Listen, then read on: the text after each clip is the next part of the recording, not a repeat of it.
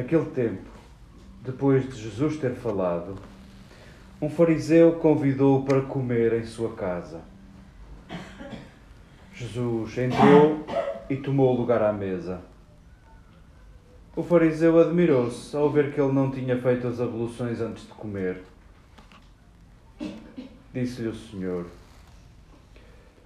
Vós, os fariseus, limpais o exterior do copo e do prato, mas o vosso interior está cheio de rapina e perversidade. Insensatos! Quem fez o interior não fez também o exterior? Dai antes de esmola o que está dentro, e tudo para vós ficará limpo.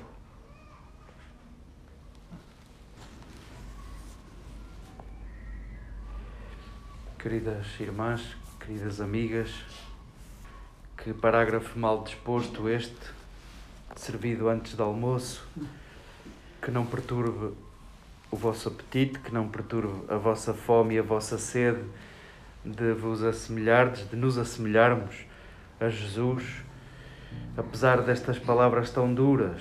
E nós, nos próximos dias, vamos continuar a ouvir o que foi iniciado neste discurso de Jesus.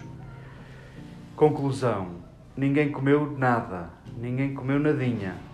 Termina o texto dizendo e Jesus saiu dali. De facto, quem é que tem apetite para comer depois disto? Ainda por cima, nós nem sabemos com quem nos havemos de indignar. De repente estamos indignados com aquele fariseu porque parece dar mais importância àquilo que a nossos olhos são coisas pequenas, quando tem em sua casa um rabi cuja sabedoria é maior que a de Salomão. Sim, fariseu anónimo, insensato és tu. Escuta-o, escuta-o, não resistas. Por outro lado, também ficamos meio aborrecidos com Jesus, que desperdiçou uma oportunidade. Podia cativar este fariseu por outra via, podia arrecadar este fariseu para a multidão das pessoas que já o seguem, podia ter feito de outra maneira.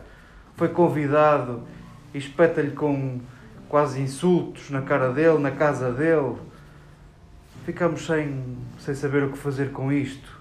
E logo numa refeição, que é sempre sinal do reino, é sempre cheia de medidas para lá do razoável, é sempre o espaço do exagero.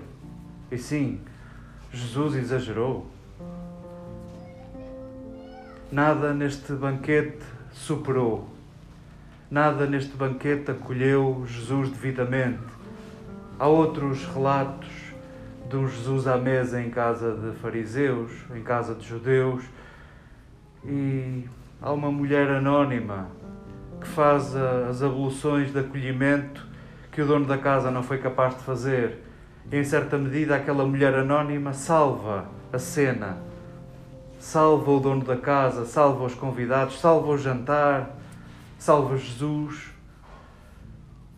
Neste não há nada e precisamos de digerir este texto com este vazio.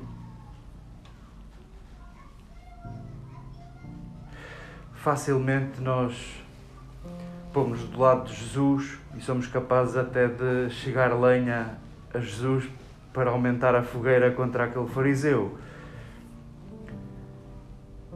Mas talvez este texto seja escorregadio. Talvez seja difícil dizer quem é quem neste texto.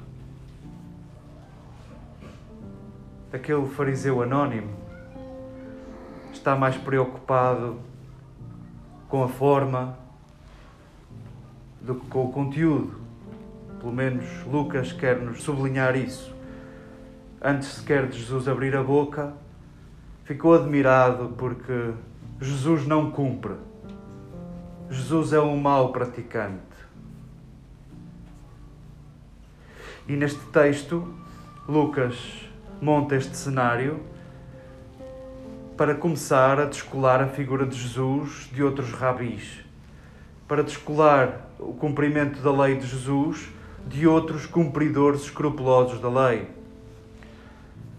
E sim, nesta cena, Lucas quer falar de descontinuidades, quer apresentar um Jesus original, disruptivo. Jesus segue por outra rota. E, em certa medida, é um convite aos leitores a decidirem-se o que é que vão escolher e o que é que vão seguir. Jesus diz uma frase absolutamente revolucionária. E quem leu este texto pela primeira vez também teve que digeri-lo com dificuldade. Dá, desmola o que tens dentro e tudo ficará puro e tudo ficará limpo. Como assim? Como assim? Há livros inteiros sobre a pureza e sobre as lavagens, sobre as abluções. Há livros inteiros que dizem os rituais e as práticas de ablução para as mulheres e para os homens, para se purificarem, se tocarem nisto ou naquilo, ou se as mulheres passarem por estes ou por aqueles dias. Há livros inteiros, há catálogos de ritos de purificação, e vens tu dizer: dai de esmola o que tens dentro e tudo ficará purificado. Sim, querido leitor, pronto, Jesus passa a ser outra coisa passa a ser outra coisa. E esta frase é para nós digerirmos, nós que somos leitores desta frase. Dá desmola o que tens dentro. Dá desmola o que tens dentro. Dar desmola é dar. Dá o que tens, dá o que tens dentro. É o convite de Jesus a vida inteira aos seus discípulos, ao dom, à graça. Dai de graça o que de graça recebestes. E sim, este, esta frase é para nos acompanhar. É para nos acompanhar. E sendo a mesa e sendo a refeição uma metáfora do reino, uma metáfora da igreja, quem é quem? Quem é quem? Aquele judeu do norte da Galileia, bizarro, que junta à volta dele gente desclassificada, chega a casa e senta-se à mesa.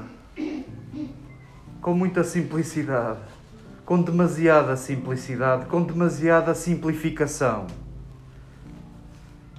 E o dono da casa achou aquilo muito estranho. Ele não cumpriu coisas prévias. Ele não sabia coisas prévias, parece não saber. Ou se sabe, ainda pior, omitiu-as descaradamente sendo a mesa a imagem da Igreja, que este texto também nos desassossegue. Nós que somos capazes de olhar para uns e outros, para os que chegam de repente e se sentam à mesa e não cumpriram tanta coisa, e não cumpriram e não passaram por tanta coisa como eu, como nós, possa este texto também inquietar-nos.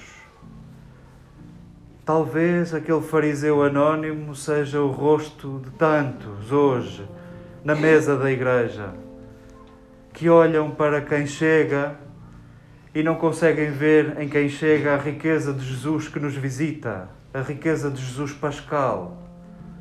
Por outro lado, veem ausência de semelhanças, veem gente diminuída, gente que não pratica, gente que não pratica como eu, não merece estar sentado à mesa e nem sequer nos dispomos a ouvir a sua sabedoria.